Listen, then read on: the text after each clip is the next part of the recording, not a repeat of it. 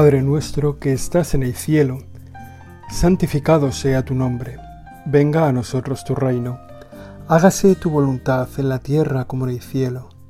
Danos hoy nuestro pan de cada día, perdona nuestras ofensas, como también nosotros perdonamos a los que nos ofenden. No nos dejes caer en la tentación, y líbranos del mal. Hoy Señor queremos hablar contigo de una virtud siempre necesaria. Todas las virtudes son siempre necesarias. Desde que les pusieron ese nombre de virtudes, nos aparecen como necesarias para ser humanos, para ser auténticamente personas, para ser auténticamente hijos tuyos, dignos de esa filiación a la que nos llamas. Pero esta virtud de la que quiero hablar contigo, Señor, en este momento, en este tiempo de oración, se nos hace especialmente necesaria para estos tiempos. Es la virtud de la paciencia, una virtud que queremos agradecer en ti, Señor. Gracias por tu paciencia, por tu paciencia con nosotros, con este mundo que has creado por amor. Gracias por tu paciencia con las personas que todavía no te conocen pero más todavía gracias por la paciencia que tienes con las personas que sí te conocemos, que seguimos fastidiándote tantas veces, que seguimos haciéndote sufrir. Empezamos nuestra oración, nuestro diálogo contigo, Señor, agradecidos por tu paciencia.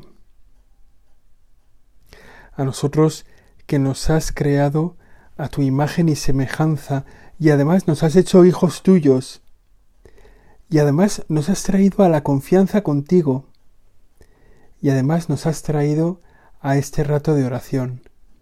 Muchas gracias por tu paciencia. Qué admirable cuando contemplamos todo lo que tú nos has dado y haces con nosotros. Y qué pena, qué dolor, qué tristeza qué sufrimiento, ¿no? Cuando vemos cómo te respondemos nosotros. Todo lo pones tú encima de la mesa, todo, todo, todo nos lo das y nosotros a veces te respondemos con frialdad, con dejadez, quizá con el silencio, con la falta de amor en el fondo. Y en ese en ese contexto tiene sentido esta virtud, esta virtud de la paciencia, la que tú tienes con nosotros. Esa virtud que consiste en soportar las consecuencias de un mal que nos causan otros. Y un soportar esas consecuencias con dignidad y con firmeza.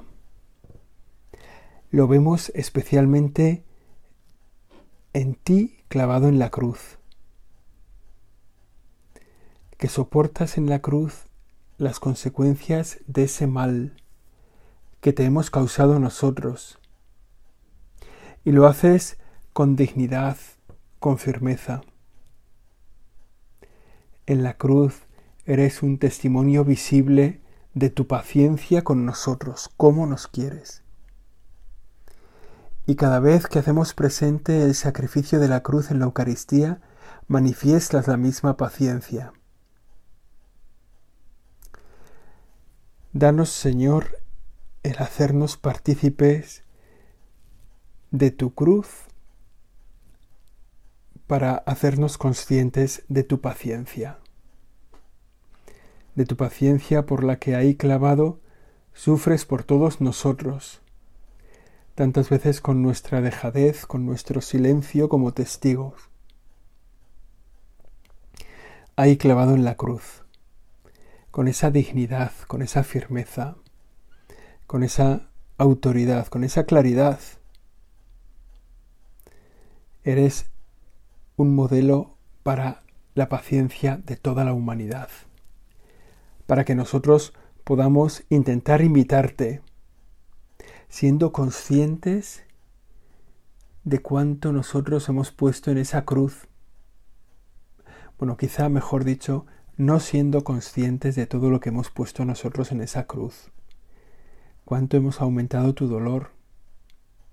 Y con qué amor estás ahí, infinito amor, estás ahí por cada uno de nosotros, conociendo mejor que nadie lo que cada uno de nosotros hemos puesto de pesada, de pesado en esa cruz, en esos clavos, en esa corona, en esa flagelación.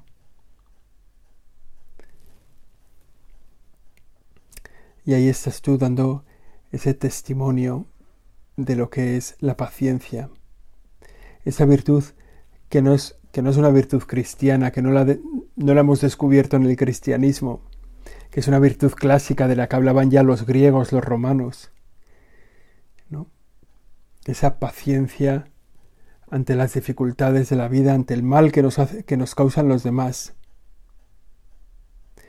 que no es simplemente permanecer impasibles frente al mal, sino que lleva además a un deseo de alcanzar el bien. Es, es, perfecto, Señor, eres tú perfecto en el ejemplo que nos das en la cruz, que estás ahí soportando un dolor que nosotros te estamos causando, conociendo hasta el final ese dolor el que cada uno de nosotros aportamos, con dignidad, con firmeza, y no un sufrimiento impasible, ¿no? sino un sufrimiento que busca una firme adhesión al bien.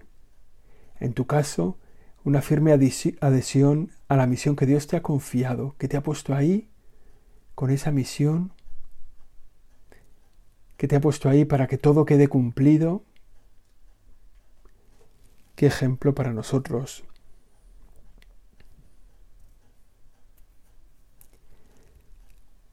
Es una esta virtud es una parte de la fortaleza, de la virtud de la fortaleza que se dedica que se emplea a sostener y a mantenerse firmes ante los males que nos vienen. O sea, la fortaleza tiene como dos partes, ¿no? Por un lado, sostener y mantenerse firme ante los males.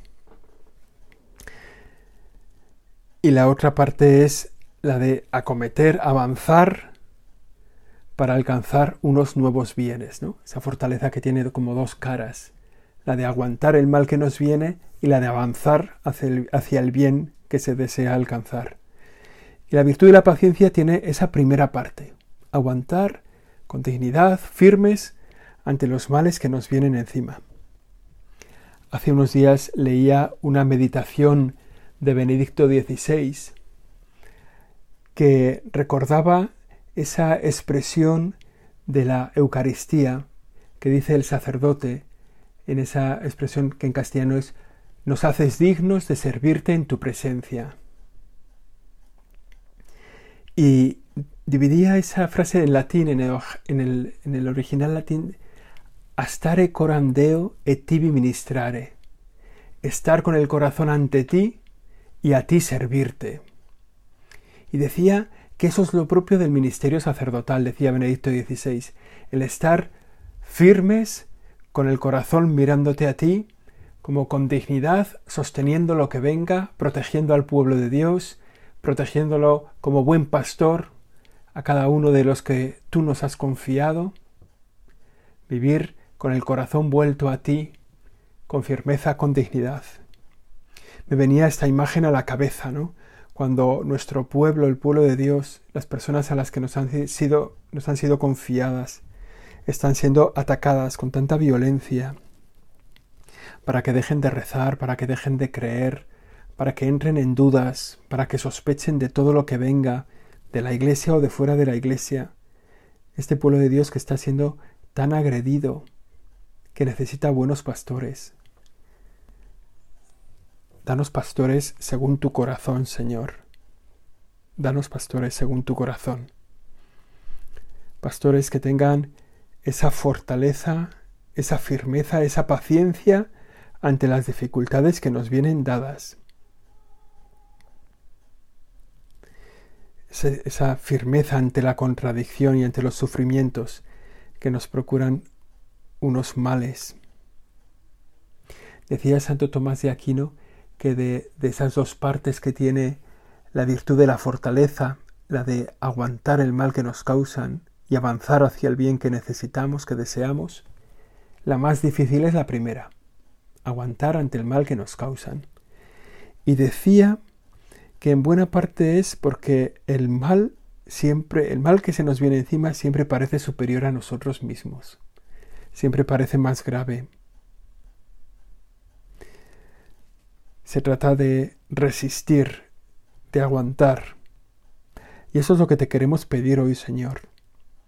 Al contemplar tu fortaleza, tu paciencia en la cruz, tan injusta y al mismo tiempo tan necesaria para nuestra propia salvación, te queremos pedir esa virtud de la paciencia.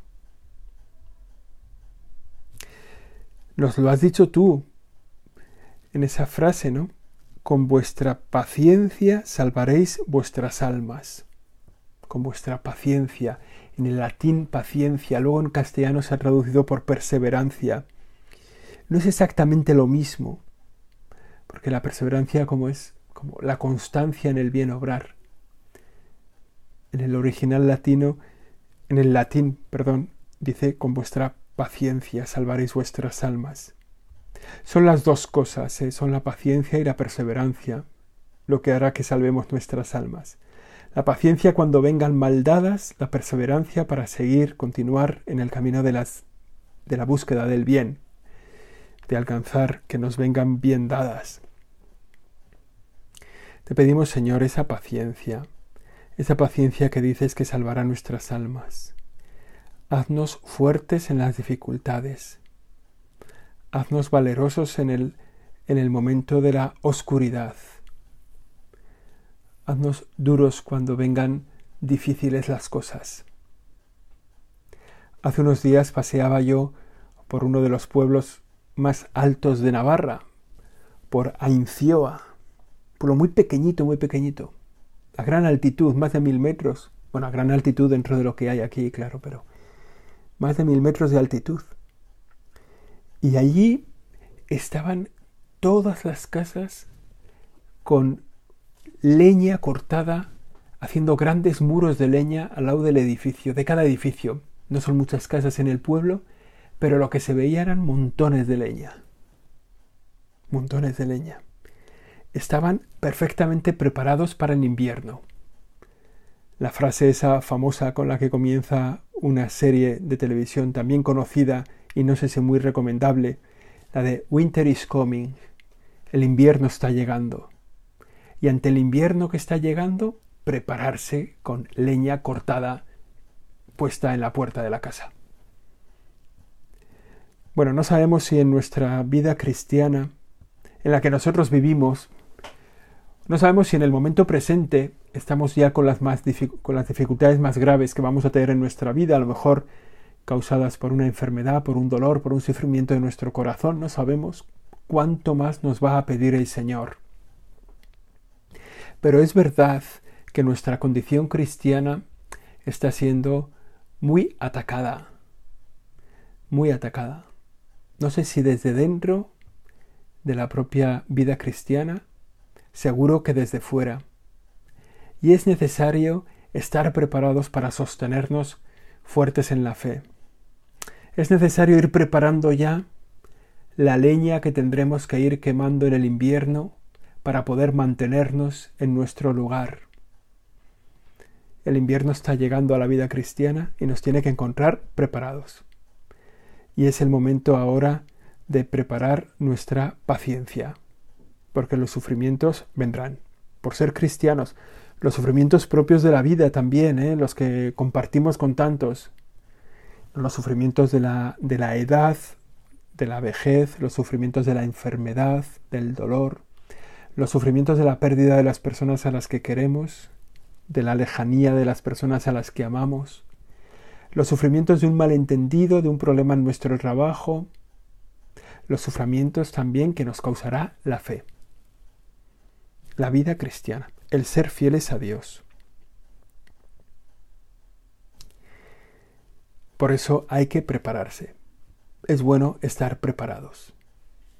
Es bueno darnos cuenta del modelo que hay en Jesús para ir preparando nuestra vida para la gran entrega, cuando Él quiera pedírnosla. Crecer en paciencia. Pediré, Señor, aumenta, Señor, nuestra paciencia. Si nos acercamos a la Sagrada Escritura, a la Biblia, nos encontramos con tantísimos ejemplos de la paciencia de Dios, de la paciencia de Dios con nosotros. Hemos puesto el ejemplo culmen, ¿verdad?, de la paciencia de Dios en la cruz, donde no se hace cargo del dolor que le está causando las personas que tienen cerca, las, se está haciendo cargo del dolor que causa toda la humanidad en su camino por deshumanizarse, en su camino del pecado. Ahí se está haciendo cargo de toda la de todo el sufrimiento de la humanidad, pero tantas veces antes el Señor se ha ido preparando para esa entrega definitiva de su vida, adquiriendo el don de la paciencia. Lo hace Dios en el Antiguo Testamento. ¿Cuántas veces se tiene que enfrentar con el pueblo de Israel que se niega a obedecerle, que se niega a seguirle? ¿No? Al poquito de dar las tablas de la ley a Moisés, el pueblo ya le ha dado la espalda y se ha construido un becerro de oro y lo está adorando. Es muy bueno, siempre me impresiona un poco, ¿no? El enfado que le, que le entra a Moisés cuando baja con las tablas de la ley y se encuentra al pueblo adorando un becerro de oro y, lo destruye, lo descompone, lo disuelve en agua y les hace beberse lo que han visto, lo que, lo que han estado adorando, ¿no? Y, después se va otra vez, bueno, porque les ha destrozado las tablas de la ley en la cabeza a, los insensatos. Bueno, y, Moisés se vuelve a la montaña a volver a pedir las tablas de la ley. ¿no? Y Dios, con su paciencia con ese pueblo, le vuelve a dar las tablas de la ley. Pero bueno, hay muchísimos ejemplos, ¿no? Muchísimos ejemplos cuando va a destruir una ciudad y le preguntan, oye, ¿y si en esta ciudad hubiera 50 justos? Por 50 justos no salvarías la ciudad. Hombre, si hubiera 50 justos sí salvaría la ciudad. Hombre, y si hubiera 40 justos no salvarías esta ciudad. Hombre, si hubiera 40 justos sí salvaría la ciudad. Y por 30, y por 20, y por 10, al final salvan la ciudad. Temporalmente, ¿eh? pero, pero el Señor es, tiene una gran paciencia con nosotros. También Jesucristo ¿eh? lo demuestra en el Nuevo Testamento cuando, cuando se le va un poco al Señor, se, ya se le, se, le, se le parece que ha perdido la paciencia con San Pedro y le dice, apártate de mí, Satanás. ¿no? Le, acaba de, le acaba de nombrar cabeza del grupo de los apóstoles. Acaba de decirle que sobre esta piedra edificaré mi iglesia. Y, y San Pedro le sale con una castaña por medio y, y, y pierde la paciencia por un segundo, ¿no? Parece que, que al Señor pierde la paciencia y le dice, apártate de mí, Satanás. Eres un canso, ¿no? Bueno, tantos testimonios en los que el Señor eh, manifiesta su paciencia con nosotros. También ahora, ¿eh? en este tiempo, en este tiempo en el que vivimos, la paciencia que el Señor tiene con este tiempo en el que podría estar anunciándose el Evangelio de una forma tan eficaz con tantos cristianos. Nunca ha habido tantos cristianos en el mundo como hoy. Nunca. Y sin embargo, no somos eficaces. Nunca ha habido tanta gente no cristiana en el mundo como hoy. Y el Señor sigue de nuestro lado. Y el Señor que nos pone todos los medios necesarios para cumplir esa misión que nos ha confiado. Que lo ha dado todo Él porque se ha dado a sí mismo pero que además ha puesto, nos ha habilitado con todos los medios necesarios, con toda la gracia necesaria, con los sacramentos, nos ha, nos ha incorporado a la vida de la Iglesia, que es un caudal de gracia infinitamente grande que nos puede ayudar en cada momento. Y sin embargo, ¿cuántos cristianos viven inconscientes de la misión que Dios les ha confiado? ¿Cuántos cristianos, Señor, nos olvidamos a veces de ti? ¿Cuántos cristianos hacemos un rato de oración y el resto del día no te tenemos presente? Y hacemos nuestro trabajo sin darnos cuenta de que nos vincula contigo, nos une a ti, que nuestro trabajo es el cauce habitual de nuestra santificación, Que la santidad no es un regalo, mejor dicho, siempre es un regalo inmerecido, pero no es un regalo inconsciente. Uno no recibe la santidad, no recibe el don del cielo sin darse cuenta. Dios que te, salva, que te creó sin ti, no te salvará sin ti. Creo que es una frase de San Agustín. Dios te creó sin ti, no te preguntó nada para crearte. De repente exististe. Gracias a tus padres, gracias al amor de Dios, ahí estás. Dios te creó sin ti, pero no te salvará sin ti. Si quieres la salvación, te la preguntará. ¿Quieres la salvación? ¿Quieres alcanzar el reino de los cielos? Este es el camino para alcanzar el reino de los cielos. Cristo, Señor, tú eres el camino y la verdad y la vida. La paciencia que tienes con nuestro mundo, que miradas así mirándolo a veces parece tan, tan lejano de ti, donde siguen creciendo, como decía antes, el número de personas que no te conocen. Cada vez más personas no te conocen. Cada vez más somos más los tuyos y cada vez son más los que no te conocen. Tenemos una gran misión. Y luego, la paciencia que tienes con nosotros, la paciencia que tienes ahora con este mundo y la que tienes lo que lo que iba a pensar ahora delante de ti, lo que quería, la paciencia que tienes conmigo, con cada uno de nosotros que estamos haciendo este rato de oración. ¿Cuánto tiempo llevas esperando ese pequeño cambio de nuestra vida, esa pequeña conversión? ¿Cuánto tiempo llevas esperando a que nos decidamos a ser santos? ¿Cuánto tiempo llevas esperando a que demos el paso para una vocación que nos estás proponiendo? Que demos el paso para alcanzar, para arrancar de nosotros ese pecado que lleva que llevamos tanto tiempo compadeciendo en nosotros, no luchamos con él, sino que bueno, ya algún día, ya algún día, y años y años confesándonos de lo mismo. ¿Qué paciencia tienes conmigo, Señor? Hay una, hay una llamada importante en la sabiduría popular a la virtud de la paciencia cuando se nos habla de la paciencia del santo Job que es realmente increíble. Que nosotros tenemos el ejemplo de Cristo, también un ejemplo increíble, pero que la Sagrada Escritura ya había puesto casi como anticipo el ejemplo de la paciencia del santo Job. Tiene más paciencia que el santo Job. Que la paciencia hoy ha perdido un poco ese, ese sentido original ¿no? que nosotros aquí en la oración queremos tratar. El sentido de sostener, mantenernos firmes ante los males que otros nos causan. Sino la paciencia es como, bueno, simplemente es esperar un poquito a que alguien llegue, esperar un poquito a que alguien entregue un trabajo, esperar un poquito y basta con esperar. No, no. La paciencia tiene un sentido más profundo. Es aguantar el sufrimiento con firmeza, con dignidad, con grandeza de ánimo, recordemos a Jesucristo en la cruz.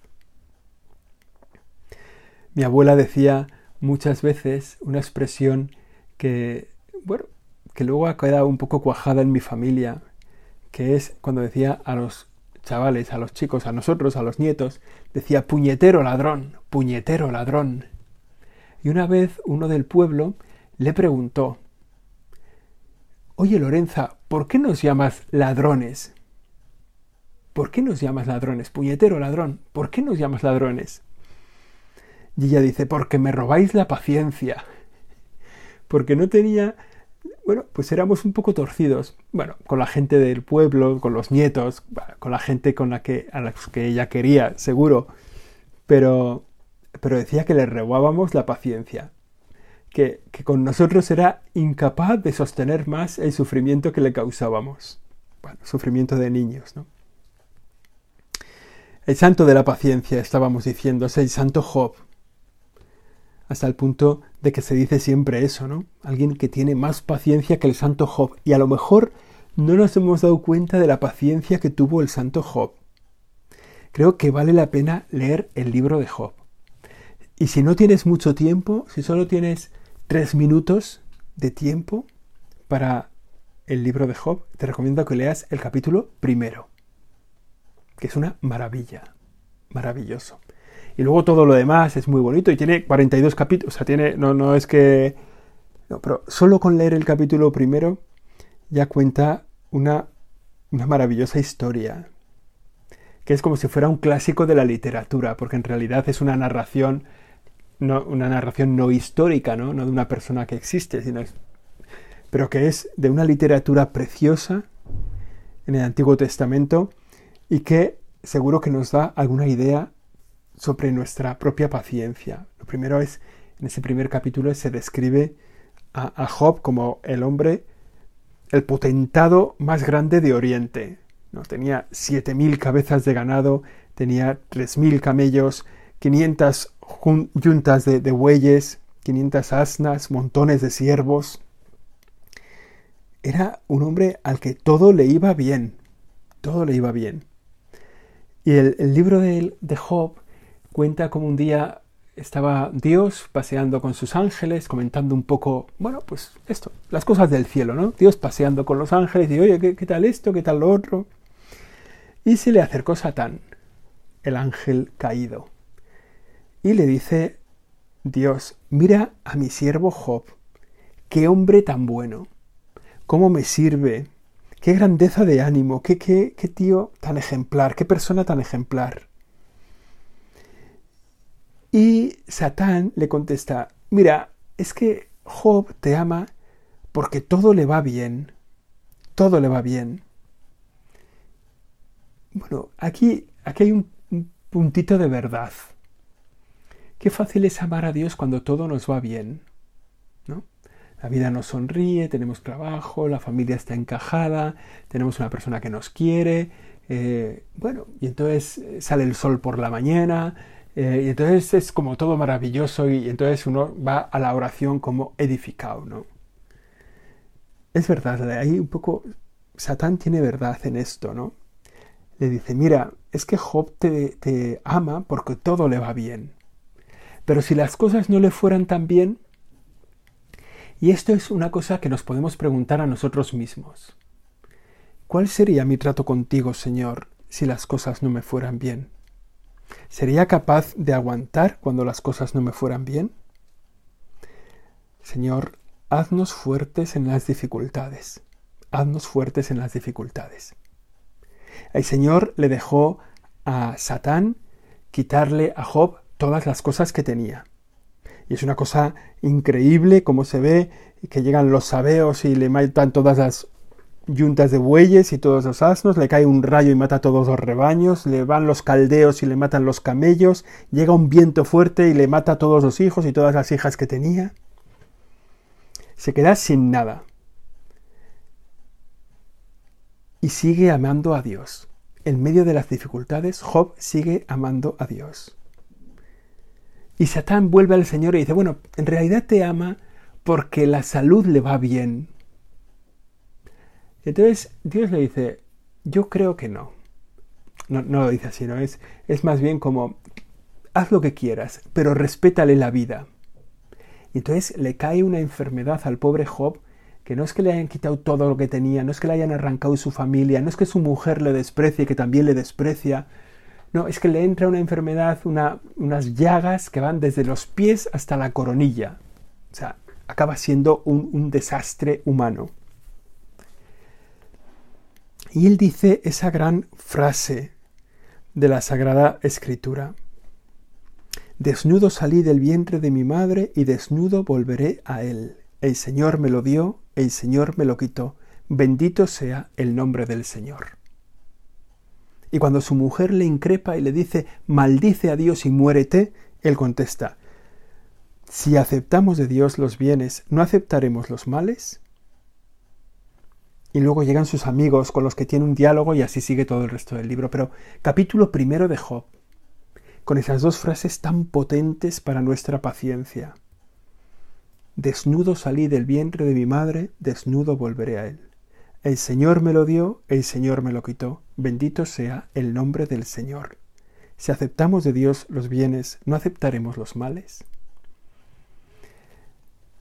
Señor, al terminar nuestra oración, te pedimos que nos hagas fuertes en la paciencia, que nos des la paciencia del Santo Job, que si un día nos faltan todos los bienes, y nos faltan toda la familia, y nos falta la salud, que sepamos que tú eres nuestra luz y nuestra salvación, que si tú estás a nuestro lado, a nadie temeremos, que nosotros seremos fieles contigo.